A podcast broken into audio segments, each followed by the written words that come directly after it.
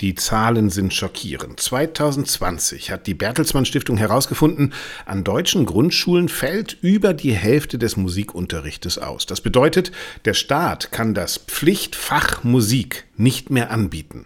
Sport und Musik werden ausgerechnet im Land von Bach, Beethoven und Brahms als Nebenfächer behandelt. In der alten Studie hieß es, bis 2028 würde sich die Situation nicht verbessern. Und nun, nach der Corona-Pandemie, wird alles noch viel schlimmer als erwartet. Professor Andreas Lehmann-Wermser vom Institut für Musikpädagogische Forschung in Hannover, er hatte an der alten Bertelsmann-Studie mitgearbeitet, schlägt Alarm. Es fehle an Lehramtsstudierenden. Bewerberzahlen brechen dramatisch ein. In Hannover gibt es inzwischen weniger Bewerber als Studienplätze. Und man müsse noch Bewerberinnen und Bewerber abweisen, aufgrund mangelnder Qualifikation. Die Politik versucht bereits gegenzusteuern, aber noch scheitern die Mittel. Bundesländer wie Brandenburg haben heute doppelt so viele Studienplätze für Musikpädagogik als 2020, aber auch hier es fehlen Bewerberinnen und Bewerber. Andreas Lehmann-Wermser führt das darauf zurück, dass das praktische Erlebnis Musik in der Pandemie gelitten habe.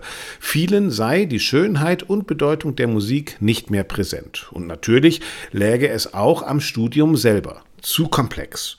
Neben Musik müssen auch andere Hauptfächer und Pädagogik studiert werden. Das schrägt viele Studierende ab und selbst wer ein Studium beginnt, biegt während der Studienzeit oft auf den Weg einer Solokarriere ab.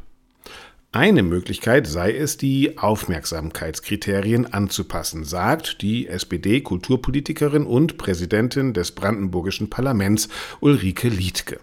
Sie will das Studium weniger wissenschaftlich und mehr praxisorientiert anlegen, aber ob sich damit die über 20.000 unbesetzten Stellen im deutschen Musikunterricht besetzen lassen? Vielleicht muss der Beruf grundsätzlich wieder attraktiver gemacht werden. Fakt ist, die Menschen, die wir heute nicht ausbilden, werden morgen auch nicht Musik unterrichten.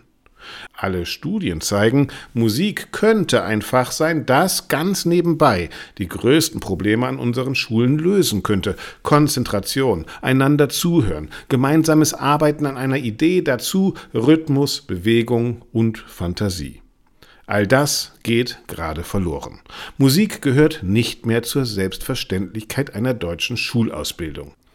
Und wenn wir dieses Problem nicht lösen, brauchen wir uns in deutschen Theatern und Orchestern auch keine Gedanken mehr um Publikumsbindung zu machen.